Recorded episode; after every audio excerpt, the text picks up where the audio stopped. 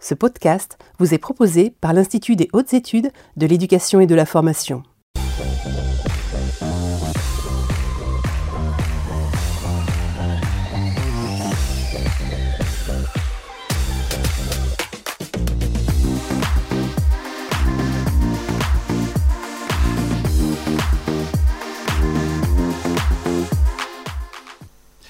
Bonjour à toutes et à tous, nous sommes ravis de vous retrouver ce soir pour un nouveau numéro des mardis de l'IH2EF, un numéro au thème Agir pour l'égalité filles-garçons. Le Code de l'éducation rappelle que la transmission de la valeur d'égalité entre les filles et les garçons, les femmes et les hommes, se fait dès l'école primaire. Cette politique publique est une condition nécessaire pour que progressivement les stéréotypes s'estompent et que d'autres modèles de comportement se construisent sans discrimination sexiste ni violence. Elle a pour finalité la constitution d'une culture de l'égalité et du respect mutuel. Ce direct se compose de trois parties. Une partie relative aux enjeux et au contexte de cette problématique, une seconde où il sera question de la déclinaison de la politique nationale sur les territoires et le terrain, et la troisième partie permettra de répondre à vos questions en proposant des focus sur des points particuliers. Nos intervenants, tous experts dans le domaine, nous proposent leurs éclairages, des pistes d'action et de mise en œuvre à différents niveaux pour essayer de faire le tour de cette question cruciale. Vous le savez, comme d'habitude, vous avez la possibilité de poser vos questions par le biais de deux supports via Twitter avec le hashtag hashtag direct IH2EF ou via l'application menti.com grâce au code qui s'affiche à l'instant sur votre écran. Afin de répondre au mieux sur le sujet, nous avons convié autour de cette table Pascal Huguet, directeur de recherche au CNRS, directeur du LABSCO, responsable du groupe équité et réduction des inégalités scolaires au CESEN, Conseil scientifique de l'éducation nationale. Bonsoir. Bonsoir. Et bienvenue. Claude Roiron, vous êtes haute fonctionnaire à l'égalité filles-garçons du ministère de l'Éducation nationale et de la jeunesse. Bonsoir et bienvenue. Bonsoir. Anne Philipson. Anne, vous êtes inspectrice de l'éducation nationale, premier degré, ou de l'Académie de Nantes plus exactement. Bonsoir et bienvenue. Bonsoir et Laetitia Verras. Laetitia Verras, vous êtes chef d'établissement et conseillère du recteur à l'égalité filles-garçons de l'Académie de Rennes. Bonsoir et bienvenue. Bonsoir. Voilà pour le tour de table. Bienvenue à vous tous. Tout de suite, je vous propose de commencer par notre première partie consacrée donc aux enjeux et au contexte de cette problématique. La première partie, donc, c'est les enjeux. Madame Roiron, vous êtes co-auteur d'un rapport récent, juillet 2021, réalisé avec la rectrice Sophie Béjean de la région académique de l'Occitanie et de l'Académie de Montpellier, et Jean-Charles Ringard, inspecteur général et délégué de la réforme du baccalauréat. Qu'est-ce qui est sorti de ce rapport? C'est ma première question, qui porte d'ailleurs sur la question de l'égalité entre les filles et les garçons au niveau du lycée général. Alors d'abord, euh, je voudrais expliciter notre démarche. Euh, à la demande du précédent ministre de l'Éducation nationale, Jean-Michel Blanquer, nous avons voulu euh, faire émerger cette question de l'égalité filles-garçons dans l'institution scolaire. C'est une question qui n'est pas souvent posée à l'institution scolaire, qui considère que la mixité a conduit à l'égalité entre les filles et les garçons, ce qui n'est pas toujours le cas. Donc ça, c'est le premier sujet. Nous avons effectivement profité de la réforme du baccalauréat qui nous montrait un certain nombre de choses pour asseoir une démarche différente sur cette question-là. C'est-à-dire d'abord travailler avec des scientifiques, et c'est pourquoi nous avons travaillé avec Pascal Huguet et son laboratoire de recherche. Et nous avons également euh, voulu passer d'une politique qui était euh, souvent une politique de recommandation, d'incitation, à une politique institutionnelle en proposant de nouveaux outils pour pouvoir euh, faire de l'égalité filles-garçons une politique identifiable comme il en existe d'autres au sein du système éducatif. Et je pense par exemple à la lutte contre les inégalités sociales ou bien, ou bien encore à la question de l'inclusion scolaire. Donc voilà notre démarche. Et à partir de cela, nous avons effectivement euh, investigué différentes académies, euh, travaillé avec les chercheurs, travaillé avec tous les interlocuteurs et partenaires de l'éducation nationale pour identifier déjà quels étaient les problèmes, où étaient les des blocages, et surtout dans le domaine de l'orientation, où il y a une véritable différence parfois entre la question de l'orientation pour les filles et celle pour les garçons. Hein. On parle actuellement beaucoup de la carence des filles dans les filières scientifiques. C'est un sujet qui est très prégnant dans l'opinion publique actuelle. Et donc nous avons voulu d'abord établir un diagnostic fiable. Les leviers qui étaient des leviers qui freinaient en fait l'égalité entre les filles et les garçons, que ce soit d'ailleurs une, euh, en direction des filles ou bien encore des inégalités en direction des garçons, car nous regardons toujours la question d'équilibre entre les deux, et puis proposer un certain nombre de nouveaux outils euh, qui euh, ont été, qui commencent à être progressivement mis en œuvre, des outils qui sont à la fois euh, la question de la formation. Hein. nous sommes aujourd'hui à l'IH2EF, e donc la question de la formation de nos cadres, euh, quel qu'il soit, est une question centrale. La question des outils que l'institution met à la disposition, ce qu'on appelle nous les indicateurs, hein, les différents indicateurs, et on y reviendra sans doute. Mais aussi, euh, nous avons progressivement proposé la mise en place de la labellisation égalité des établissements, la mise en place d'objectifs cibles, c'est-à-dire d'éléments d'équilibrage pour les filières ou les enseignements de spécialité euh, qui étaient minoritaires de genre. Et puis aussi, nous, réfléchissons et on y travaille actuellement euh, à la mise en place de bourses de mixité pour favoriser la mixité euh, pour euh, les garçons qui choisissent des filières plutôt destinées aux filles ou l'inverse, des filles qui choisissent, enfin quand je dis destinées, je dis surtout pas destinées, dans des filières où les filles sont plus présentes et des filles qui s'orientent dans des filières où les garçons sont plus présents. Je pense en particulier aux filières qui ont trait au numérique, aux sciences de l'ingénieur ou bien alors à tout ce qui tourne autour de, l'industrie.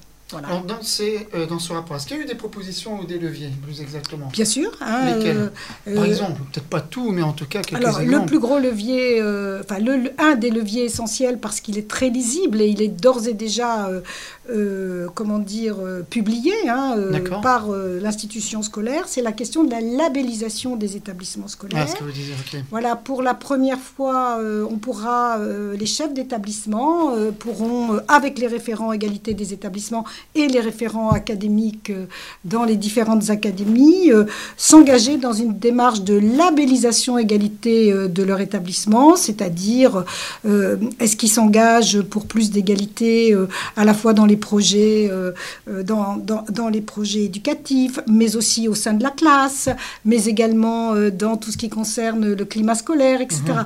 Donc nous avons le 17 mars hein, publié, la DGESCO le 17 mars a publié une circulaire et, et c'est un ce n'est pas un objectif en soi, mais c'est un premier outil qui va permettre de euh, pouvoir euh, regarder dans l'établissement, pour ceux qui le souhaiteront, sur la base du volontariat, où est-ce qu'on en est sur cette question d'égalité filles-garçons, comment on peut s'inscrire sur l'amélioration euh, de l'égalité entre les filles et les garçons, la réduction des inégalités, et cela dans le temps.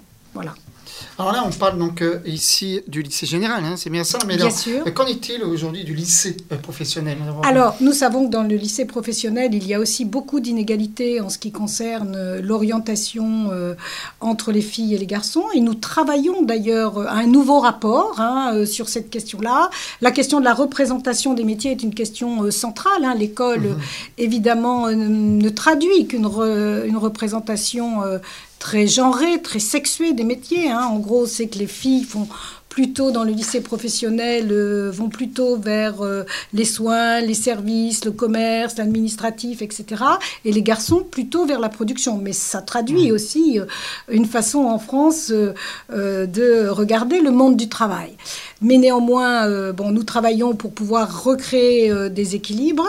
Et je dois dire que notre objectif n'est pas de se limiter au lycée professionnel, mais notre objectif est bien de descendre progressivement au collège ensuite à l'école primaire et voilà, école élémentaire et maternelle. Hein, parce que la question de la lutte contre les stéréotypes commence évidemment très tôt, ce qui nous permettra, il faudra sans doute un ou deux ans, peut-être un peu plus pour faire ce travail, d'avoir un regard tout à fait différent sur l'ensemble du système euh, scolaire et d'avoir le regard qui va de la maternelle, âge obligatoire de la scolarité euh, désormais à 3 ans, jusqu'à euh, l'obtention du baccalauréat et bien sûr au-delà, parce que la question de l'obtention du baccalauréat, c'est aussi le choix de l'orientation, de la poursuite d'études dans le supérieur et du métier et de l'avenir de chaque élève et, de chaque enfant d'une certaine façon.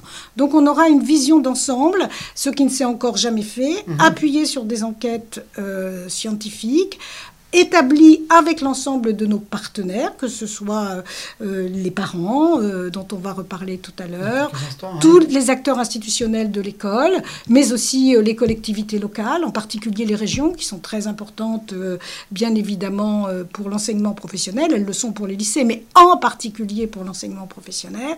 Et ça nous permettra, je crois, de pouvoir progressivement établir une vraie politique institutionnelle, lisible, globale et cohérente sur la question de la lutte contre les inégalités entre les filles et les garçons à l'intérieur du système scolaire. Et sans doute, à terme, pourrons-nous comme ça changer les regards. On l'espère en tout cas. Merci beaucoup, euh, Madame Roiron. Monsieur Huguet, ça fait euh, un temps euh, assez conséquent que justement la recherche pose son attention sur la question des égalités filles-garçons au niveau scolaire. Pouvez-vous brosser un rapide état des lieux de la où en sont les travaux euh, actuels des universitaires Oui, bien sûr, merci pour cette euh, bonne question. Euh, je dis bonne question parce que malheureusement, la question des, résultats scientifiques dans le domaine n'est pas si souvent posée. Ah bon? Pour quelle raison? Alors, Qu'est-ce qui bloque? Parce que chacun, chacune donne son opinion sur la question de la sous-représentation des filles, par exemple, dans les sciences dures, et, et de la sous-représentation moins souvent abordée des garçons dans les disciplines littéraires. Euh, mais euh, les débats ont lieu, c'est normal, nous sommes en démocratie, il faut du débat. Euh, et notamment sur la question du rôle des stéréotypes et, du rôle des, stéréotypes de genre dans le domaine. le problème, c'est que ces débats ont souvent lieu en apesanteur totale des faits scientifiques. Donc, quels sont-ils, ces scientifiques? Alors, il y en a un grand nombre hein, depuis des dizaines d'années maintenant. Euh, sur, euh, sur ces thèmes-là. Euh, d'abord, on sait que les stéréotypes, malheureusement, et les stéréotypes de genre en particulier, infiltrent les esprits très tôt au cours du développement, ce qu'on appelle le développement cognitif. C'est-à-dire que nos enfants grandissent avec ça. Avec ces stéréotypes qui sont donc des images toutes faites sur ce que doivent faire les garçons ou les filles, ou les hommes et les femmes dans notre société. Euh, on a des traductions, évidemment, euh, de ces stéréotypes euh, sur les comportements. Et en matière de, performance cognitive, alors on, repère ça en laboratoire sur des tests qui sont des tests standardisés et qui nous montrent que, eh bien, il ne faut vraiment pas grand-chose pour observer l'infériorité des filles dans un certain nombre, sur un certain nombre de tests dès que le stéréotype s'invite dans la situation, c'est-à-dire que la manière de présenter les consignes du test, etc., peut faire en sorte que les filles apparaissent inférieures aux garçons. Euh, mais on peut aussi renverser ces différences en laboratoire, nous l'avons montré, donc elles ne sont pas euh, nécessairement d'ordre biologique, euh, contrairement à ce que pourraient penser beaucoup de gens réfractaires à la thématique des stéréotypes sociaux et qui pensent que tout ça c'est des histoires. Alors c'est pas des histoires, il y, a, beaucoup de résultats expérimentaux dans le domaine. On a beaucoup parlé des classements internationaux de type PISA, de type Teams. Euh, bon, tout ça est très connu. On, observe assez souvent sur les tests standardisés, mais pas en contrôle continu euh, dans l'univers scolaire, mais sur les tests standardisés, une légère infériorité euh, des filles relativement aux garçons en mathématiques. Euh, et euh, de deux choses l'une, soit ces différences traduisent des dispositions naturelles différentes des uns et des autres, des unes et des autres, devrait-on dire, par rapport aux mathématiques, soit euh, ces différences traduisent autre chose et le poids, justement, d'un certain nombre de, stéréotypes dans le domaine. Et c'est largement ce, cette deuxième option que valide la science des stéréotypes depuis une quarantaine d'années, en montrant à quel point les stéréotypes peuvent maintenir les filles à des niveaux de performance suboptimaux, c'est-à-dire en dessous de ce dont les, filles sont, capables euh, réellement. Ça ne veut pas dire que les filles échouent nécessairement. Euh, il y a beaucoup de filles qui réussissent euh, en mathématiques et, même dans les sciences dures, mais elles abandonnent aussi beaucoup, beaucoup plus souvent que les garçons ces, domaines, donc il faut s'en inquiéter. Et les stéréotypes peuvent avoir cet effet de susciter plutôt et plus souvent chez les filles que chez les garçons l'abandon. Euh, et de réduire aussi euh, l'expression des performances euh, et des capacités cognitives dans ces domaines-là. Donc ce n'est pas rien, il faut s'en préoccuper. Puis on a une influence des stéréotypes aussi repérable dans les choix d'orientation dont parlait Claude Roiron à l'instant. Donc euh, nous avons euh, vraiment toutes les raisons de penser que euh, les choix genrés sont en effet soutenus par ou causés par un certain nombre de, stéréotypes de genre. Donc l'étude qui a été jointe au, rapport qui a été évoqué par Madame Claude Roiron à l'instant, précisément a mesuré la ce que pensent les élèves à propos de leur probabilité de succès dans les différents enseignements de spécialité. On s'est aperçu que euh, les filles procédaient à des estimations bien plus pessimistes que ne le faisaient les garçons euh, dans les registres des sciences dures, des mathématiques, etc., en particulier du numérique et des sciences informatiques. Euh, et, inversement, les garçons génèrent des, estimations de, succès pour eux personnellement bien plus pessimistes dans les domaines littéraires pour les filles. Donc on est sur des expressions en termes d'estimation des chances de succès très très stéréotypées. Or, il faut le savoir, le prédicteur numéro un des choix d'orientation, ce sont précisément les estimations de succès et d'échec. Euh, personne ne va euh, s'aventurer dans des activités, c'est vrai à l'école et ailleurs, dans des activités où l'on est persuadé que euh, l'échec est au bout du chemin évidemment, choisit, nous choisissons tous en tant qu'adultes, mais les élèves le font aussi, plutôt d'investir des, domaines dans lesquels on a, euh, ils ont l'impression qu'ils vont réussir, qu'ils ont une bonne chance de réussir. Et ce que nous sommes en train de dire, c'est que malheureusement, les stéréotypes euh, ont beaucoup d'influence sur ces estimations de réussite et d'échec. Hein. Euh, donc voilà, des, sujets qui sont sur la table, il faut continuer à les étudier. Euh, en tout cas, euh, un des enjeux pour l'avenir, c'est de voir si justement les interventions, euh, les mesures que nous prenons sur le terrain ont un quelconque effet sur ces estimations dont, je viens de parler, dont on disait à l'instant qu'elles sont très fortement influencées par des stéréotypes de genre. de deux choses l'une, soit les mesures sur le terrain sont éventuellement séduisantes, euh, donnent satisfaction euh, euh, aux enseignants et aux cadres, mais n'ont aucune espèce d'influence sur les estimations de succès et d'échec, soit elles ont une influence, encore faut-il savoir laquelle, il faut savoir mesurer cette influence, en tenir compte. Or, nous n'avons pas, à l'heure actuelle, d'indicateurs de stéréotypie de genre à l'échelle nationale. Donc, j'insiste beaucoup, moi, personnellement, en tant que modeste chercheur dans le domaine, bah, pour développer un indicateur de, cette nature qui nous permettrait enfin de savoir si et dans quelle mesure euh, les euh, mesures prises sur le terrain euh, ont pour effet, en, effet, j'allais dire, de réduire l'expression des stéréotypes de genre. On va parler d'évolution, justement. Quelle évolution avez-vous réussi à mesurer? Vous en avez parlé un tout petit peu tout à l'heure, mais concrètement, quelles sont ces, ces évolutions que vous avez réussi réellement à mesurer Dites-moi, Alors, euh, c'est une autre question très importante. Euh, en termes d'évolution, malheureusement, l'univers de la stéréotypie euh, est un univers de béton armé. Hein. Vraiment, on est sur des, choses extrêmement dures qui évoluent très très peu. Alors, ce qui est de très très intéressant, c'est que, et on a posé dans, dans l'étude en question, on a posé cette question aux élèves aussi, les élèves ont, ont, l'impression d'être libérés de, de, ces pesanteurs socio-culturelles que sont les stéréotypes, qui sont des constructions de toutes pièces, hein, mais qui nous viennent de très très loin, euh, et qui répondent à des rapports de force entre les deux sexes, inscrits depuis euh, longue date. Euh, donc les élèves du XXIe siècle sont à peu près convaincus d'être libérés de toutes ces pressions-là. Ils pensent faire leur choix, par exemple, de DS, les enseignements de spécialité, de manière totalement autonome, à partir de leurs résultats scolaires. Voilà. or, euh, nous avons montré à quel point, euh, encore une fois, leurs choix d'orientation sont surdéterminés par les stéréotypes. Donc ça n'évolue pas beaucoup parce qu'on le sait bien, les élèves d'hier étaient déjà sous l'emprise des, stéréotypes de genre, mais ils le sont aujourd'hui et dans un registre intéressant qui est, l'orientation, qui est une des clés quand même hein, pour, pour faire progresser euh, tout cela. Euh, et euh, les effets que nous obtenons sont, sont très forts vraiment ce que disent les élèves à propos des estimations de réussite ou d'échec des filles en général ou des garçons en général euh, tout cela est très très marqué par les stéréotypes et euh, nous avons aussi euh, regardé s'il y avait des corrélations entre les estimations de réussite et d'échec pour soi et les estimations de réussite et d'échec auxquelles les élèves se livrent pour les filles en général, pour les garçons en général, et c'est très corrélé. C'est-à-dire que si je suis une fille euh, seconde, première ou terminale, et que je pense que les filles ne réussissent pas, euh, ou très peu, ou ont une probabilité de succès très faible, euh, en sciences de l'ingénieur par exemple, j'ai tendance à le penser aussi pour moi-même. Et statistiquement, les corrélations sont très importantes. Et ça marche de la même façon pour, pour les garçons qui, considérant qu'ils ont plus de chances de succès dans les disciplines scientifiques et techniques, pour les garçons en général, le pensent aussi pour eux-mêmes. Hein.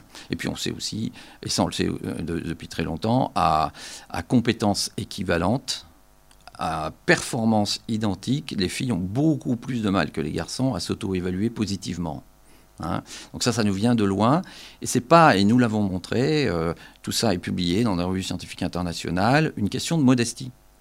Euh, c'est vraiment la traduction de l'influence euh, du stéréotype qui les maintient euh, aussi en matière d'auto-évaluation à des niveaux qu'on pourrait appeler la modestie. Pourquoi pas? Moi, ça ne me gêne pas. On n'est pas obligé de faire de la science tous les jours, à, toutes les heures de la journée.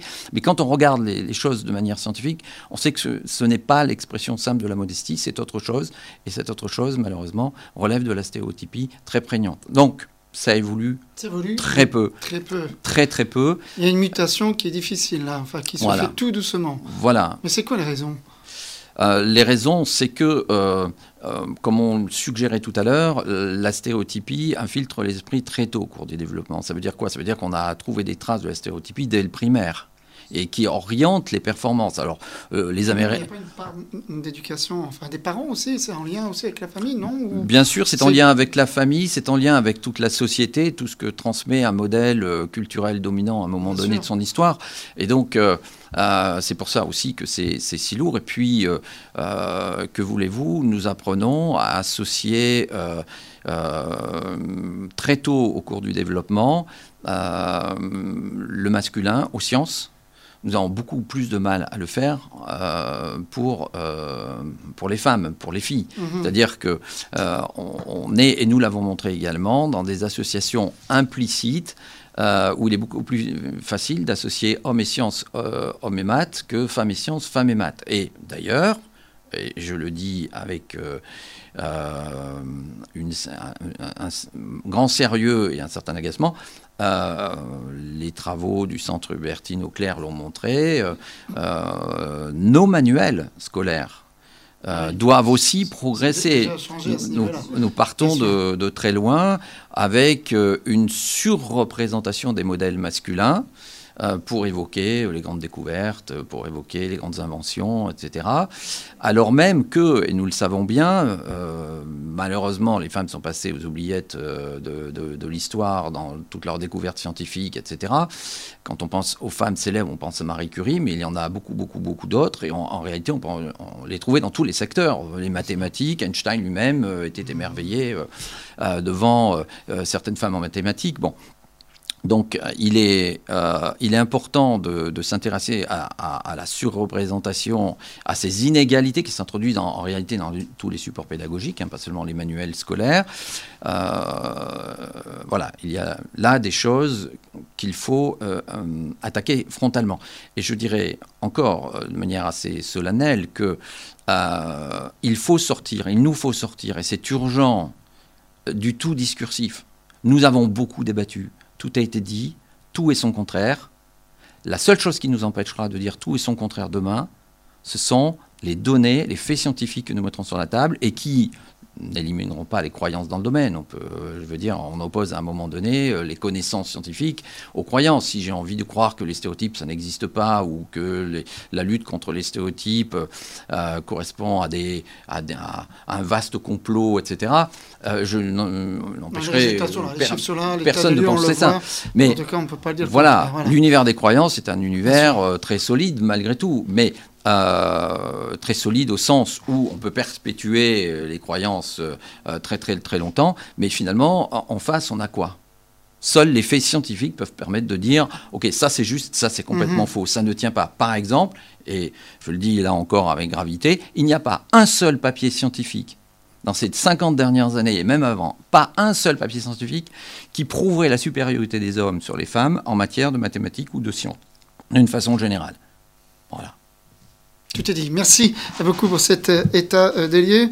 Euh, Pascal, je vous rappelle que vous avez toujours la possibilité de nous envoyer vos questions par le biais de deux supports, le hashtag direct IH2F ou via l'application menti.com grâce au code qui s'affiche actuellement sur votre écran.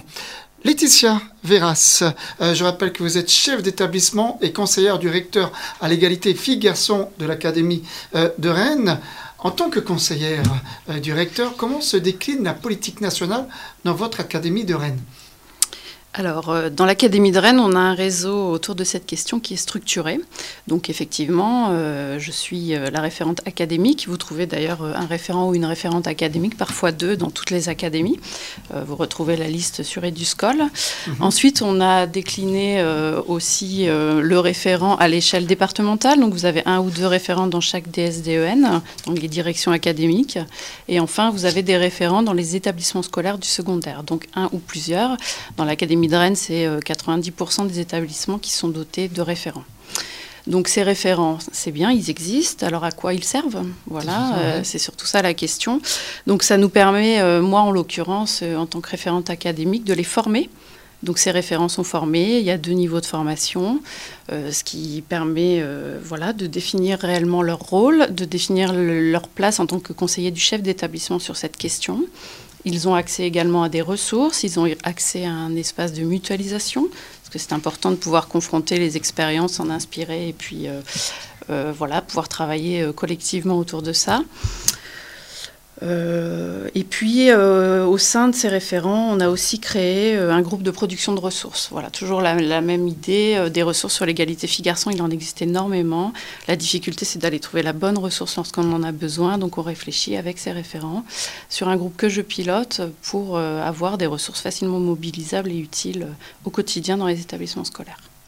Concrètement, Laetitia, en établissement scolaire, comment se pilote cette politique? Sur quel levier un chef d'établissement euh, peut donc euh, s'appuyer pour développer une politique d'égalité aujourd'hui alors je crois que dans un premier temps, il est important d'en discuter en équipe. Ça va me, je vais rebondir sur ce qu'a dit Pascal Huguet. Hein. On connaît, euh, nous, euh, nous tous euh, ici présents, on est, on est très concernés par cette question de par nos fonctions. Mais mhm. est-ce que les collègues en établissement, est-ce que les chefs d'établissement, est-ce que les professeurs, les CPE, toutes les personnes qui composent des équipes connaissent ces données? Est-ce que les, les recherches, en fait, sont accessibles à tous?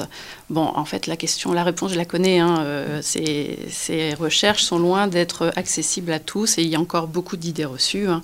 C'est d'ailleurs le principe même du stéréotype euh, dans les établissements scolaires. Donc je crois que dans un premier temps, il est important de se réunir, de discuter, de savoir de quoi on parle quand on parle d'inégalité. Euh, on entendra souvent dans des salles des personnels, dans les établissements scolaires, comme ça a été dit tout à l'heure, des collègues qui disent qu'il n'y a plus de problème, effectivement, que les inégalités n'existent plus. Donc je crois que dans un premier temps, si on veut euh, en équipe s'attaquer à ce problème dans un établissement scolaire, il faut définir les choses, montrer les chiffres, expliquer réellement quel est le problème et quelles en, sont les conséquences. Voilà. Je pense qu'on ne peut pas faire, euh, faire l'économie de ce temps d'échange dans, dans un premier temps. Ensuite, euh, une fois qu'on a posé les choses, je pense qu'il faut s'intéresser aux indicateurs de son établissement scolaire. Mhm. Alors, c'est euh, un, outil parmi d'autres, mais euh, dans les établissements scolaires, on a accès à des, indicateurs propres sur l'orientation, sur les résultats aux examens, donc les notes obtenues au brevet, les notes obtenues au bac. Et ces indicateurs, maintenant, sont genrés. Donc, ça permet de définir de grands axes et de définir ensuite des objectifs. Alors, il ne suffit pas de se dire qu'on va tout révolutionner, mais euh, faire ressortir ce qui paraît euh, quand même très problématique dans son établissement et se centrer sur ses indicateurs, se dire comment je vais faire évoluer les choses. Et ensuite, le troisième temps, c'est d'inscrire ça dans le projet d'établissement. Donc ce soit quelque chose de construit, pluriannuel, c'est-à-dire qu'on révolutionne pas les choses euh, voilà, en une année, il ne faut, pas, il faut pas se leurrer, il ne faut pas imaginer que ça se passe comme ça, mais on réfléchit ensemble aux outils, à la mobilisation de tous sur plusieurs années pour construire un projet euh, grâce aux instances aussi. Hein. Il ne faut pas oublier qu'il y a de nombreuses euh, instances qui existent dans l'établissement scolaire, donc CESC, CESC, ah pardon, euh, le CVC, pardon, le CVL également. Voilà, il faut impliquer tous les personnels, utiliser les instances qui existent pour pouvoir porter un projet d'établissement qui fasse qui fasse foi au quotidien. C'est-à-dire que ce n'est pas euh, une problématique qu'on questionne une fois par an lors du 8 mars. Oui, on questionne lors du 8 mars, c'est vrai, c'est important, ça permet de rappeler, ça permet de remettre une dynamique, mais c'est une, euh, une, question au quotidien. Lorsqu'on aura fait état de, des recherches, on pourra aussi euh, montrer aux enseignants qu'ils ont leur rôle à jouer au quotidien, à savoir, on a parlé des supports pédagogiques, mais il y a aussi la répartition, on y reviendra peut-être plus tard, mais la répartition de la prise de parole, tous les outils qu'on utilise, la façon dont on communique, les messages que l'on passe à travers les bulletins scolaires. Voilà, tout ça, ça nécessite d'être mis en lumière, que chacun puisse prendre sa part sur cette question et que ce soit une vigilance au quotidien de tous et de toutes. La rentrée, c'est dans quelques mois, euh, à peine trois mois maintenant. Euh, euh, aujourd'hui, que peut déjà faire un chef d'établissement? Donc là, effectivement, les chefs d'établissement sont en train de préparer la rentrée, entre, autres choses. Je crois qu'ils ont largement de quoi s'occuper en fin d'année, mais entre autres, choses, entre autres choses, ils préparent la rentrée. Euh, je pense qu'il faut établir un cahier des charges. Alors évidemment, ça dépend de son établissement, de la configuration, du nombre d'élèves, du nombre, mais idéalement, avoir un cahier des charges et être vigilant. C'est-à-dire que bah, la mixité des classes, à mon avis, s'est établie. Euh, je pense que dans la plupart des établissements, on veille à ce qu'il y ait autant de filles et de garçons dans les classes, mais il y a des choses peut-être un peu moins, évidentes. Euh, quand on répartit les professeurs principaux, j'ai connu moi-même dans un collège que je dirigeais, comme quoi, euh, voilà, on progresse tout le temps. Les professeurs principaux de sixième, c'était des femmes, et ceux de troisième, c'était des hommes. Voilà. Donc, évidemment, c'est un exemple concret, et avec du recul, je me dis, oh là là. Mhm. autre exemple, la répartition des services, toujours dans la mesure du possible, mais j'ai le, le, cas d'un établissement, un lycée, où il existe quatre enseignants de maths deux hommes, deux femmes, ce sont les deux hommes qui enseignent les maths expertes. Voilà, donc je pense que ça, c'est à questionner et, effectivement à discuter en équipe. Et je prendrai un autre exemple, un quatrième exemple. Il y a aussi des indemnités particulières qui sont laissées à la charge des établissements scolaires, donc les IMP. Je vais prendre deux exemples, pas au hasard évidemment. Euh, pour le numérique, euh, euh, on a essentiellement des hommes et donc il y a des IMP qui sont attribués pour ces hommes. Il faut, je pense, veiller à ce que pour l'égalité filles-garçons, où ce sont 80%, à 80% des femmes qui sont ces référentes, il puisse y avoir également des IMP. Voilà, sinon on creuse les inégalités salariales, y compris dans la fonction publique. Très bien, merci beaucoup. Madame Philipson, de votre côté, en tant qu'inspectrice premier degré, quel est votre constat et quel témoignage justement euh, vous pouvez nous apporter? Alors, beaucoup de choses ont déjà été euh, dites hein, par euh, Madame Waron, Monsieur Huguet ou Laetitia qu'on retrouve dans le, dans le premier degré. La première fois que j'ai posé la question à une enseignante sur l'égalité filles-garçons, elle m'a répondu c'est pas un sujet. Ah, les enfants c'est pas le sujet. C'est pas un sujet. Les enfants jouent ensemble. Et ça m'a quand même interpellée en me disant mais est-ce que l'égalité filles-garçons ça dépasse pas le cadre simplement de jouer ensemble? Est-ce que dans les gestes professionnels des enseignants, mhm. il n'y aurait pas, en effet, euh, une façon parfois euh, euh, inconsciente de creuser l'inégalité entre les filles et les garçons? Alors on était dans le rural, hein. certes elle n'avait pas de difficultés et elle me disait que c'était pour allier au climat de classe. Et je pense que l'égalité filles-garçons, ça dépasse de toute façon le climat de classe, le climat scolaire, peu importe comment, comment on l'appelle. Et en rendez-vous de carrière, moi, j'ai eu comme point de vigilance, justement, l'égalité filles-garçons. C'est une question que je pose quasiment systématiquement aux enseignants, aux directeurs. Comment ils traitent l'égalité filles-garçons Est-ce que c'est un axe du projet d'école? Laetitia parlait du projet d'établissement. Dans le premier degré, on a le projet d'école. Est-ce qu'il y a des actions spécifiques qui sont menées autour de l'égalité filles-garçons, en dehors de cette fameuse journée du 8 mars, mhm. hein, puisque des journées symboliques, on en a toutes au long de l'année. On a la semaine des mathématiques, la semaine de la maternelle. L'égalité filles-garçons doit être questionnée dans ces temps-là également, en fait. Voilà, il faut que les IUN, je pense, travaillent, euh, on travaille ensemble. On a tous nos missions. On est missionné maîtresse de la langue, on est missionné mathématiques, missionné euh, sciences. Il y a un missionné, Laetitia l'a dit, euh, elle a parlé de référents départementaux. Nous, on a un missionné égalité filles-garçons. Et je pense que ce missionné égalité filles-garçons, il doit travailler de façon transversale avec ses collègues sur bah, comment on va travailler en mathématiques, en sciences, en EPS, sur l'égalité filles-garçons. On a la chance dans le premier degré d'avoir euh, des espaces dès la maternelle qui vont nous permettre de déconstruire certains stéréotypes. La marchande, c'est accessible aux petits garçons comme aux petites filles. Le garage, c'est accessible aux petits garçons comme aux petites filles. Maintenant, est-ce que les petites filles vont jouer au coin garage? Est-ce que les petits garçons vont jouer au coin poupée ou à la marchande? C'est ça que nous devons regarder et voir comment on arrive à faire en sorte que vraiment tous les espaces soient investis.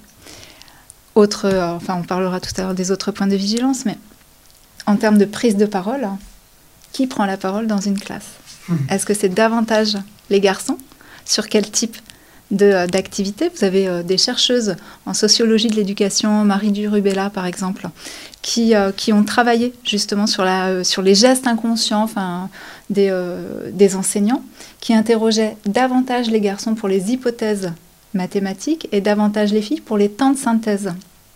Donc quelque part, on crée des euh, stéréotypes, on crée une inégalité qui va se retrouver après dans l'orientation, puisqu'on construit une, représentation complètement inconsciente, hein, mais on la construit malgré tout. Les supports sont à interroger.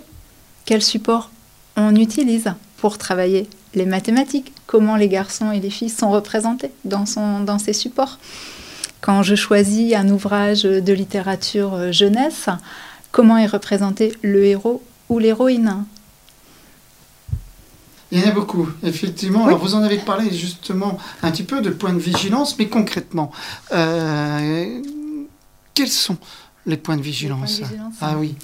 Alors, euh, l'un des points de vigilance pour moi les plus frappants, c'est la cour d'école comment l'espace est investi. Vu, ça va revenir dessus. Oui, la cour d'école, vraiment, c'est important. Edith Marouet-Jules a beaucoup travaillé sur la cour d'école parce que euh, dans les, euh, justement, les recherches faites par Edith Marouet-Jules, elle montre que les garçons envahissent l'espace central avec parfois des jeux de ballon ou des jeux plus... Euh, c'est tout physique en fait. Hein, plus physique, hein, voilà. Et les filles sont sur la périphérie.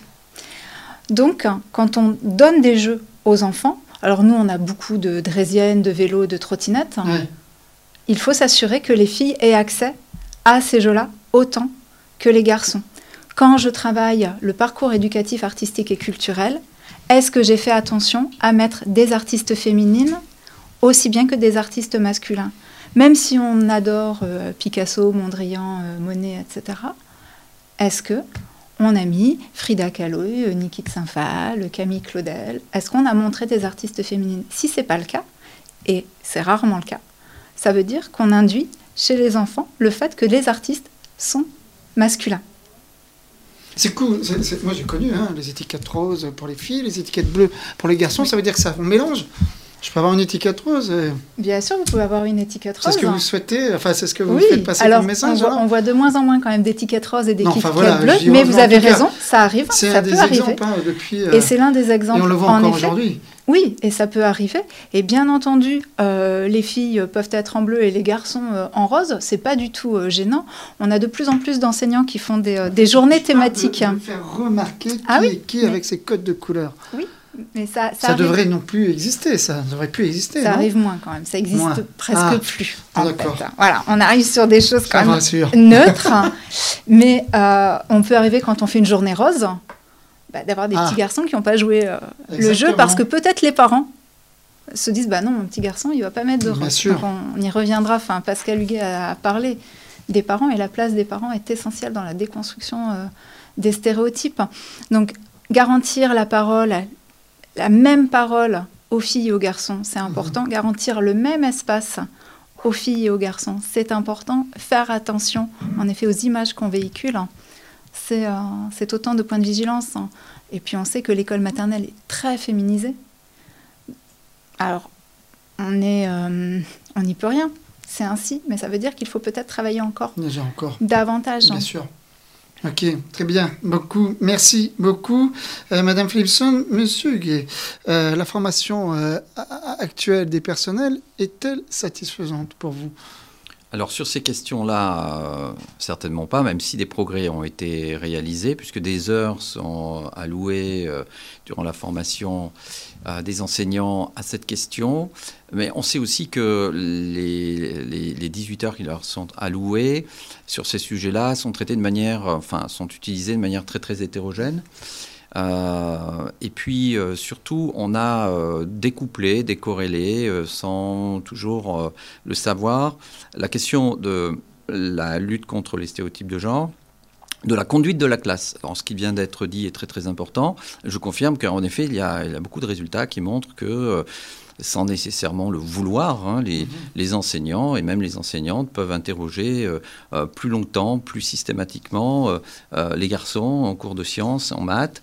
Et aussi cet autre fait très très important qui renvoie aux travaux nombreux très convaincant de Caroline Dweck euh, aux États-Unis sur les représentations de l'intelligence et qui a montré depuis très longtemps que euh, les commentaires qui suivent la prise de parole, ou donc les réponses données par les élèves aux questions posées par l'enseignant ou l'enseignante, eh bien, sont pas de même nature. Les commentaires ne sont pas de même nature pour les garçons pour les filles. C'est-à-dire à réponse juste, identique, on, passera traditionnellement plus de temps à féliciter les garçons en soulignant euh, les choses du type c'est bien, euh, tu as très, bien répondu, c'est clair, tu es très doué. On va, on va donc souligner euh, ce qui relève d'une théorie du don. là où, pour exactement la même réponse, on va obtenir un commentaire différent pour les filles, du type c'est bien, tu as travaillé, tu vois, le travail, la motivation, ça paye. Euh, donc, euh, ok, les garçons réussissent, pardon. Euh, les filles, quand elles réussissent, c'est, ce serait donc en raison de, leur labeur. Hein. quand on est moins doué, il faut plus travailler, etc., etc. Donc, on est, on est vraiment sur des représentations très implicites qui correspondent à des, euh, à des milliers de, de, messages diffusés par les enseignants, euh, euh, même celles et ceux qui veulent bien faire. Alors, je ne suis pas en train de dire, je prends cette précaution, que toutes les tous les enseignants, toutes les enseignantes agissent de cette manière. Mais il y a quand même tellement de résultats maintenant aux États-Unis, en Europe de l'Ouest d'une façon générale, qui montrent cela qu'on ne peut plus le nier. Et si on, voilà, moi personnellement, si on me dit euh, c'est pas comme ça que ça marche, ben, c'est pas comme ça que ça marche peut-être dans telle ou telle classe, mais globalement c'est comme ça que ça marche. Donc on a, on a quand même euh, des, raisons de s'inquiéter. Et puis euh, il y a la question des actions stratégiques sur, sur le terrain qui sont souvent développées. On entend souvent parler dans le domaine de la lutte contre les stéréotypes, cas des, mesures susceptibles d'affaiblir euh, leur influence, euh, des modèles de réussite. comment on, met en avant, par exemple, des modèles de réussite féminins pour faire en sorte demain que dans les choix d'orientation, plus de filles aillent vers, par exemple, le numérique, l'informatique ou les sciences de l'ingénieur. Euh, mais il faut savoir que là aussi, il y, a, il y a beaucoup de littérature sur le sujet, littérature scientifique, et que c'est pas magique. les modèles de réussite, il suffit pas de montrer des modèles de réussite féminins pour modifier les choix d'orientation. On peut même avoir des effets, euh, ce qu'on appelle euh, en science des effets pervers, euh, c'est-à-dire des effets contraires à ceux recherchés. Avec les modèles de réussite, il y a des conditions d'application particulières quand on utilise ce type de stratégie, il faut les connaître. Bien sûr, tous ces sujets, les enseignants ne sont pas très bien formés. ils en entendent parler. Euh, certains euh, sont confrontés à quelques heures de formation dans le sujet. Beaucoup ne sont pas confrontés du tout, ne rencontrent pas ces résultats sur, sur leur parcours. Alors même que nous évoquions la question des parents, euh, la nécessité de faire changer aussi les mentalités au niveau des parents. Mais en réalité, le clavier à disposition des enseignants, c'est pas les parents, mais euh, ils les rencontrent, ils peuvent dire mhm. des choses, passer des messages. Mais le vrai clavier, le cœur du réacteur, euh, c'est la classe, la conduite de la classe. Combien d'heures en master, master MEF réservées à la conduite de la classe dans les modalités que je viens d'évoquer? Presque rien. En M1, c'est une vingtaine d'heures.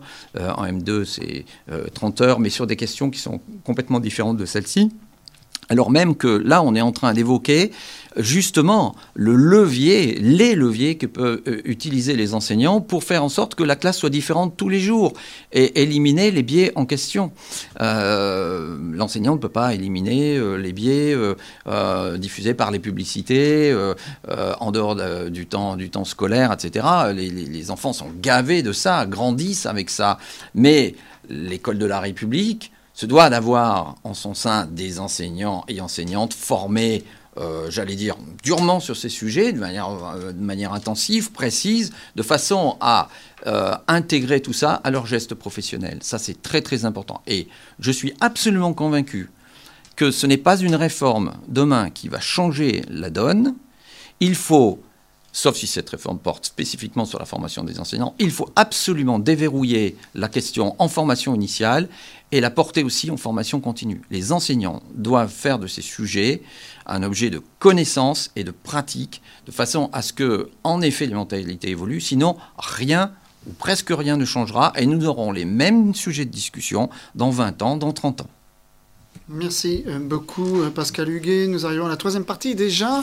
Le temps avance. Je vous rappelle, vous pouvez toujours vous poser vos questions. On va y répondre dans quelques instants euh, via les deux supports, le hashtag direct IH2F ou via l'application menti.com avec le code qui s'affiche actuellement sur votre écran. Madame Philipson, on parle ici de la formation des enseignants, mais on sait aussi que l'éducation est partagée entre l'école et les familles. Je vous en ai parlé tout à l'heure. Où en sont les parents, justement? Alors Pascal Huguet vient d'en parler euh, également, et la question des parents est pour nous bien entendu une question centrale. Et euh, on voit bien que euh, on a du mal parfois à faire venir les parents à l'école. on a du mal à faire venir les papas. Peut-être parce que notre société est faite ah, aussi. Et pour quelle raison Alors bah, peut-être la société. bah, peut-être parce que justement, bah, c'est euh, davantage on dit toujours, de. Le père euh, travaille, la mère peut-être un peu eh plus, ben, mais bon, ça mute, on le voit. Hein. Ça mute, mais pas encore complètement. Pas suffisamment. Pas suffisamment. C'est-à-dire que c'est quand même beaucoup plus de femmes qui sont en congé euh, parental, c'est plus de femmes en temps partiel, c'est plus de femmes qui viennent chercher les enfants à l'école, c'est des nourrices qui viennent chercher les enfants à l'école, des nourrices femmes, pas des nourrices hommes. Donc on reste en effet, enfin les hommes restent plus à l'écart finalement, euh, et il faut les faire venir. Alors on en voit de temps en temps, euh, dans un café lecture, la dernière fois j'étais heureuse de voir deux papas au milieu de dix mamans. Bon, ben, j'avais quand même deux papas présents pour, euh, pour sensibiliser les, les enfants à la lecture, et on sait aussi que la lecture c'est un, un sujet chez les enfants les filles et les garçons ne sont pas égalitaires face, du moins à l'appétence de, de la lecture, en fait. Donc, les parents, c'est un sujet pour nous. Comment les faire venir On n'a pas encore trouvé ah. la solution. Mais par contre, il y a un constat. Par contre, on sait bien que les stéréotypes, hein, on doit les travailler avec eux pour aussi les, euh, les, déconstruire. Il y a une ressource qui va être présentée par Sylvaine euh, tout à l'heure, qui est une petite vidéo de l'ENAC, euh, donc l'École nationale d'aviation civile, où ils sont allés interroger des enfants de 7-8 ans sur les stéréotypes. Les euh, enfants pensent qu'un pilote, c'est un homme, une hôtesse de l'air, c'est une femme. Pourquoi je vous dis ça? Parce que je pense que le rôle des, parents, ben, je pense que le rôle des parents et de l'école, c'est de rendre visible ce qui est invisible. Ce qui est invisible, c'est que le pilote, ça peut être une femme. Et c'est notre rôle à nous, à l'école, avec, les, avec les, parents, de travailler sur les métiers et les représentations de chacun. Puisque l'orientation, Madame Waron en a parlé, Monsieur Huguet en, en, a parlé et Laetitia aussi, ça se travaille dès l'école primaire, avec les parents. Si on n'a pas des débats avec les parents autour de ces questions-là dès l'école primaire, c'est pas qu'il sera trop tard, mais les choses seront déjà très ancrées quand les enfants euh, seront... Euh, en sixième. Merci beaucoup, Madame Véras. Justement, les équipes ont déjà fort à faire euh, avec leur mission d'enseignement et on sait que beaucoup d'établissements ont ainsi recours à des associations euh, impliquées euh, dans la question des égalités filles-garçons. Ma question, est-ce que de tels partenariats sont porteurs aujourd'hui? Oui, voilà, partenaires précieux, les associations, mais voilà, il y a euh, quelques, quelques conditions, à mon sens, à remplir quand on fait appel aux associations, alors qu'ils sont très nombreuses dans ce, domaine. Hein. on a même euh, des entreprises privées hein, qui portent ça, qui ah, portent des formations, qui proposent des offres en direct au niveau des établissements. Je pense que c'est parfois même un peu compliqué de s'y retrouver. Et pour euh, revenir sur ce que j'ai dit tout à l'heure, je parlais de projet d'établissement, c'est-à-dire que l'association, quand elle intervient, c'est un outil au service du projet d'établissement.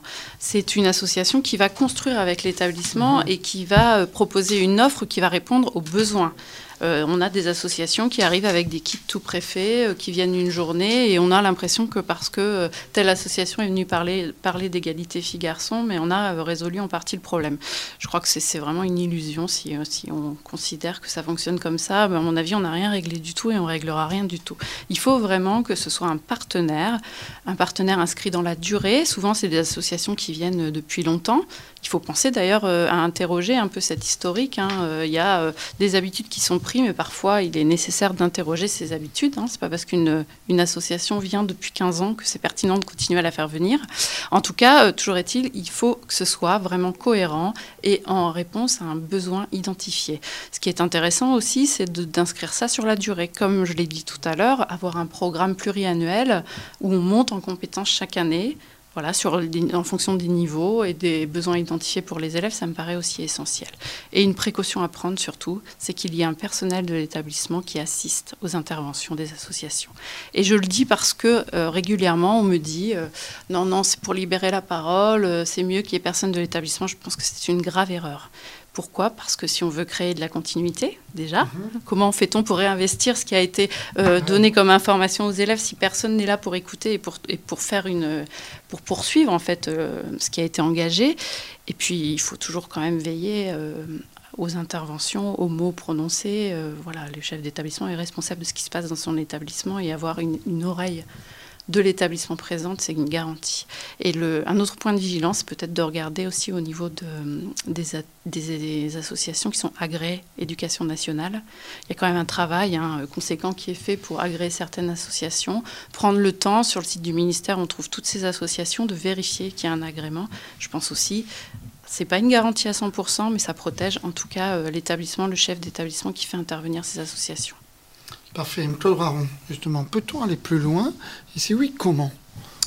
Oui, on peut aller plus loin que ce qui existe aujourd'hui, même si on a commencé euh, depuis quelques années à, aller plus loin. Euh, cette question-là, on le voit bien, est une question démocratique majeure. Euh, elle est au cœur des préoccupations de l'opinion publique aujourd'hui et l'école ne peut pas s'en exempter.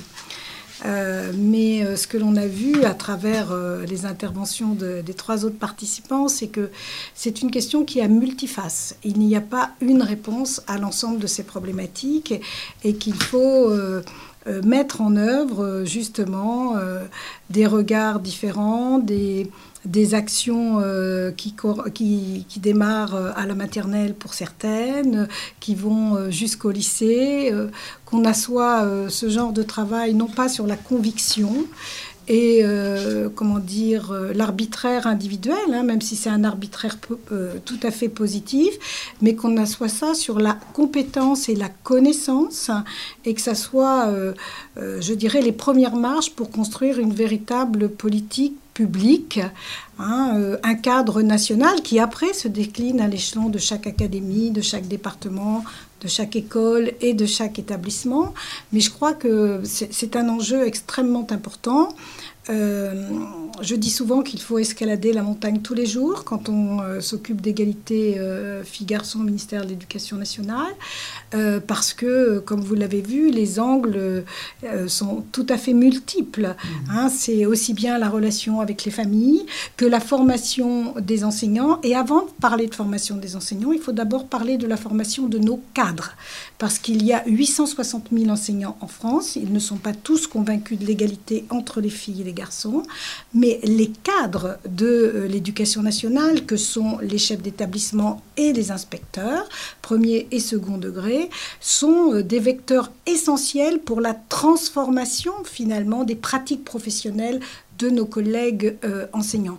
C'est pas uniquement par l'injonction qu'on arrivera à faire ça, c'est par le fait que l'on pourra mettre des mots euh, sur des, pratiques qui sont considérées comme étant tout à fait euh, normales, acquises, et qui en fait véhiculent beaucoup de stéréotypes. C'est aussi en accompagnant mieux les enseignants, euh, en, en, regardant dans les visites que l'on peut, dans les rendez-vous de carrière, etc., ces questions-là, en pilotant différemment l'établissement, en le mettant au cœur de toutes les pratiques pédagogiques, le conseil pédagogique, ça sert à ça. Les conseils d'enseignement, ça sert aussi à cela.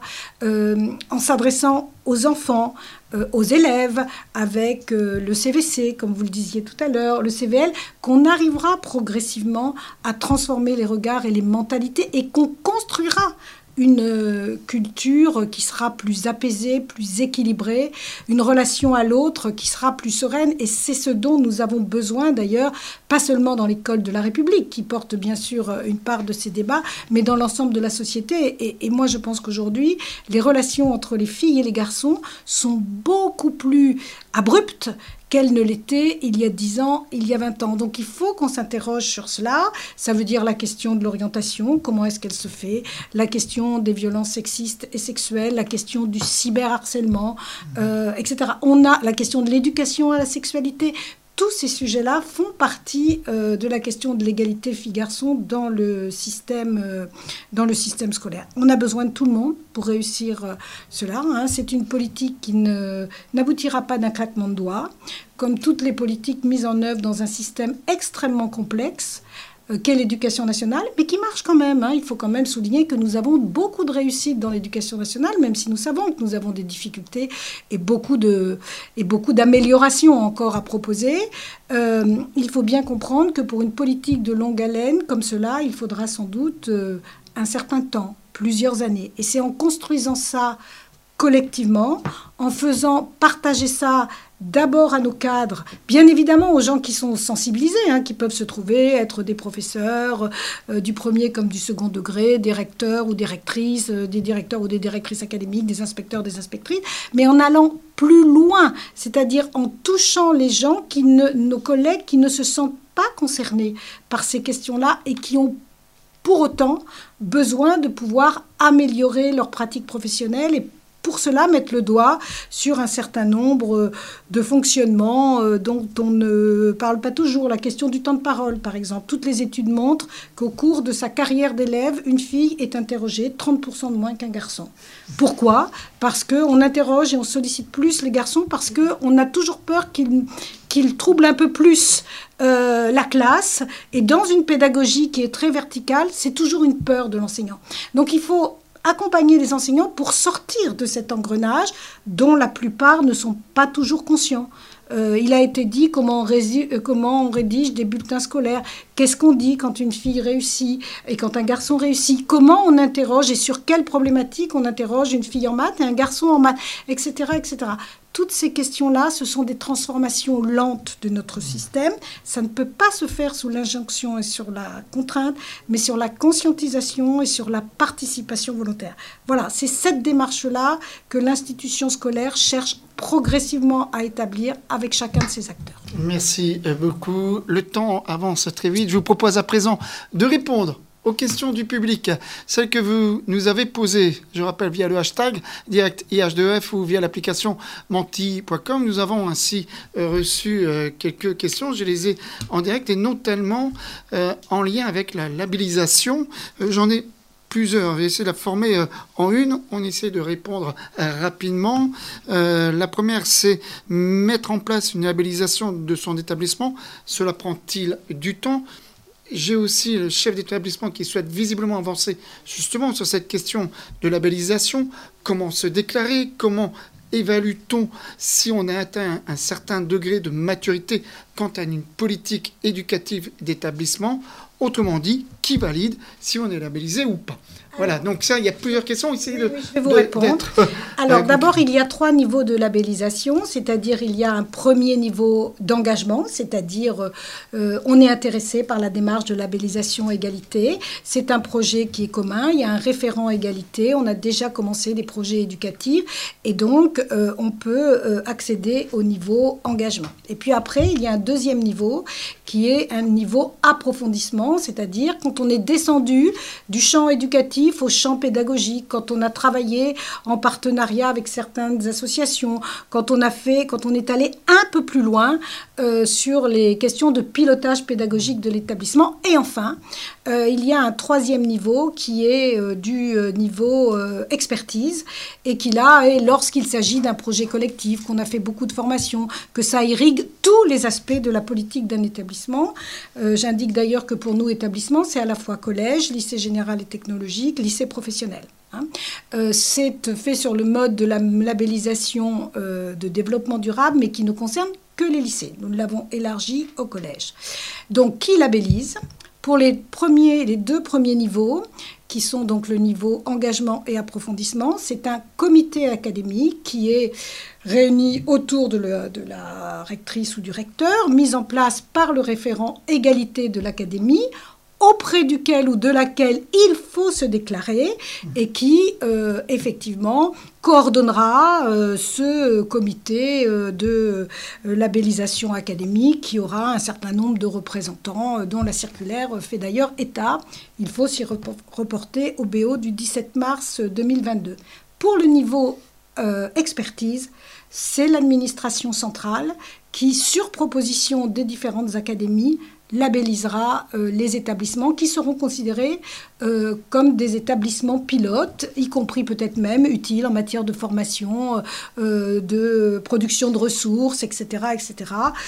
et donc le, niveau 3, qui est le niveau d'expert, sera labellisé par un comité national qui sera présidé officiellement par le ministre.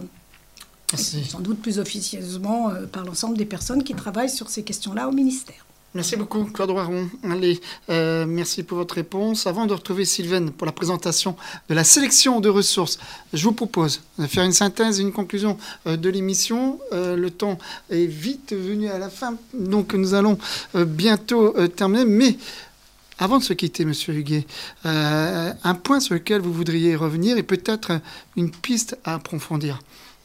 Oui, alors d'abord je tiens à dire que je suis vraiment très en phase avec tout ce qui a été dit aujourd'hui autour de cette table. Je rebondis sur la question de la labellisation. Il y a là en effet euh, beaucoup euh, d'opérationnalité possible pour, pour faire évoluer tout cela. Euh, et bien sûr, avec ma casquette de chercheur aujourd'hui, je, je, réinsiste sur la nécessité de nous doter d'indicateurs, de stéréotypies, puisque tout ça est fait pour quoi? Au fond Pour changer les mentalités. Euh, pour faire en sorte que ce changement se traduise dans les comportements, notamment euh, à, travers les choix d'orientation, mais pas seulement. D'autres domaines ont été évoqués euh, par Claude Raron à l'instant. mais nous ne le verrons pas véritablement si nous ne mesurons rien euh, et je salue vraiment le travail de l'ADEP qui chaque année euh, livre des statistiques descriptives extrêmement instructives, mais qui sont autant de photographies permettant de faire l'état des lieux, mais qui ne nous informent pas directement sur euh, la question de la stéréotypie et de son évolution. Et donc, moi, j'insiste beaucoup sur la nécessité de nous doter d'indicateurs euh, puissants au niveau national, euh, régulièrement opérationnalisés et qui permettent de savoir si, oui ou non, tout ce que l'on a dit aujourd'hui a des effets et dans quelle mesure. Claude Roiron, nous arrivons à la fin de cette émission. Si vous aviez trois mots, trois mots pour conclure les échanges entre nous, lesquels seraient-ils? Alors, trois mots, c'est très difficile de trouver trois mots sur un sujet euh, aussi compliqué. On vous accorde un quatrième si vous le souhaitez. Euh, je vous remercie. Euh, je pense qu'il faut d'abord dire que c'est un sujet collectif, cette question d'égalité. Ça, vous l'avez dit souvent. C'est vraiment cet C'est un sujet qui est bien sûr un sujet institutionnel, car sans cadre institutionnel, on reste dans l'expérience individuelle qui est très intéressante euh, qui parfois peut ne pas durer toujours, mais qui en tout cas fait pas levier sur le système pour pouvoir améliorer cette question-là. Et puis, euh, je veux dire que cette question-là, euh, il me semble que, c'est un projet qui, est, ce sont des projets qui sont au cœur des valeurs et des principes de, de, la République sur lesquels l'école est assise. Merci beaucoup, Ali. Avant de se quitter, je vous propose de retrouver Sylvaine pour la présentation de la sélection de ressources. Sylvaine, c'est à vous. Merci beaucoup, Gilles. Merci, chers intervenants. Bonjour à toutes et tous. Bienvenue pour cet antépénultième point ressources de l'année 2021-2022. En point de départ, rendons-nous sur le site éducation.gouv.fr, comme d'habitude, où est publié le rapport dont Claude Roiron nous a parlé en début d'émission, et auquel elle a participé avec euh, Sophie Béjean et Jean-Charles Ringard. Faire de l'égalité filles-garçons une nouvelle étape dans la mise en œuvre du lycée du XXIe siècle. Ce rapport fait état de différents constats et propose une série de propositions de leviers d'amélioration à destination des acteurs de l'éducation. Toujours sur éducation.gouv.fr, rendons-nous sur la page Filles et garçons sur le chemin de l'égalité de l'école à l'enseignement supérieur, édition 2022.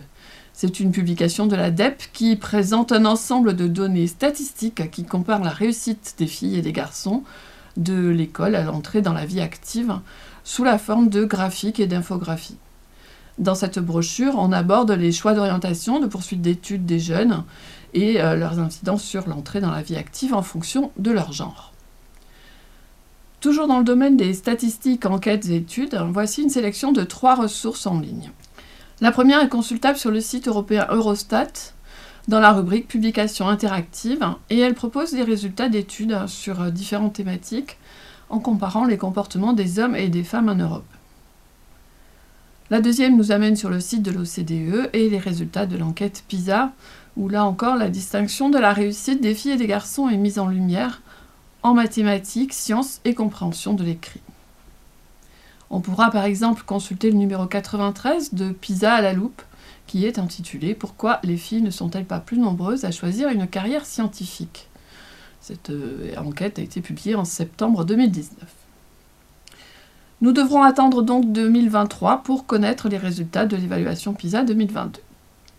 La troisième ressource provient quant à elle d'une étude réalisée par le Centre Hubertine Auclair et dont les résultats ont été publiés le 20 mai dernier. Il s'agit ici euh, d'étudier les freins à l'accès des filles aux filières informatiques et numériques du lycée.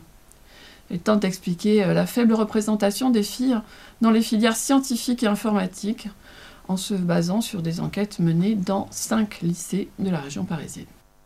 Allons à présent sur le site internet Mathilda, qui propose plus de 80 courtes vidéos accompagnées de leurs ressources pédagogiques sur les thématiques de l'égalité entre les sexes.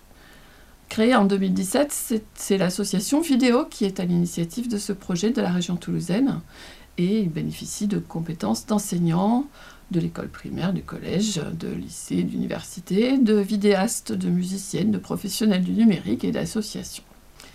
Laissez-moi à présent vous présenter deux ouvrages consacrés toujours à l'égalité filles-garçons le premier est édité par le réseau Canopé et comporte deux tomes. Il s'intitule tout simplement Égalité filles-garçons et propose une cinquantaine d'activités pour la classe de la petite section de maternelle à la sixième. Le second ouvrage a été écrit par Clémence Perronnet et a pour titre La bosse des maths n'existe pas. Rétablir l'égalité des chances dans les matières scientifiques. Il a été publié en septembre 2021 aux éditions Autrement. Il y est question de la diminution du nombre de filles dans les filières scientifiques au fur et à mesure de la poursuite d'études. L'auteur nous en explique les raisons et propose des pistes pour encourager les filles vers les disciplines scientifiques. Toujours dans le domaine de la pédagogie égalitaire, je vous invite à visionner cette conférence qui a été donnée le 28 avril dernier, proposée par euh, l'INSPE de Bretagne, dans laquelle interviennent trois enseignantes engagées dans la lutte pour l'égalité filles-garçons dont Clémence Perronnet, dont je viens de citer l'ouvrage. Un exemple de promotion des métiers de l'aéronautique auprès des filles et de lutte contre les représentations stéréotypées de ces mêmes métiers. Cette vidéo est proposée par l'ENAC, l'École nationale d'aviation civile, dans le cadre des projets Accorda. Le site France Info nous propose une vidéo dans laquelle la neuroscientifique Marie Lacroix nous explique que même si tous les cerveaux sont différents, eh ben, ces différences ne tiennent pas au fait que l'on soit une femme ou un homme. Même si, on en conviendra, certains mythes ont encore la vie dure. À destination des enseignants et des publics plus jeunes, Canopé a conçu une série de BD interactives, en collection Égaux sans égaux, qui, accompagnés de leurs matériaux pédagogiques, propose de mettre fin aux stéréotypes de genre. Elle y aborde là aussi le choix des métiers, les tenues vestimentaires, le sport et bien d'autres sujets. Laetitia Verras, que nous avons eu le plaisir d'entendre lors de cette émission, a collecté dans un document de type mur collaboratif toute une collection de ressources sur tout support. Elle y a classé ses ressources par domaines disciplinaires et transversaux et met sa boîte à outils à disposition de tous. Et enfin, last but not least, la page consacrée à Pascal Huguet, où l'on pourra consulter la liste de toutes ses publications. Comme toujours, eh ben, toutes ces ressources, toutes ces références seront mises à votre disposition sur notre site internet, sur la page consacrée au mardi de l'IH2EF e avec le replay et le podcast de l'émission de ce jour. Vous pourrez visionner les numéros, les numéros précédents pardon, et consulter le programme des deux prochains et derniers directs de la saison 2021-2022. Je vous remercie de votre attention et de votre fidélité. Et sans plus attendre, je repasse la parole à Gilles et à nos intervenants en studio non sans omettre de vous donner rendez-vous le 21 juin pour une émission consacrée au pilotage d'une discipline, l'éducation musicale. Et non, la date n'a pas été choisie au hasard. Bonne soirée à tous, Gilles, c'est à vous. Merci beaucoup Sylvain pour cette riche présentation et c'est la fin de cette émission. Merci de nous avoir suivis. Merci à toute l'équipe d'IH2F pour la préparation de cette émission et merci encore à nos quatre invités. Merci à vous Pascal Huguet, Claude Roiron, Anne Philipson et Laetitia Vérance et bon retour dans vos régions respectives. Je vous rappelle que vous pouvez retrouver les replays sur le site internet de l'IH2F.gouv.fr et sur la chaîne YouTube de l'IH2F. Nous vous donnons rendez-vous mardi 21 juin. 21 juin, c'est la fête de la musique. Justement, une émission qui aura pour thème accompagner les professeurs et piloter l'éducation musicale dans les territoires. Merci à tous pour votre fidélité et très belle soirée. Bonsoir.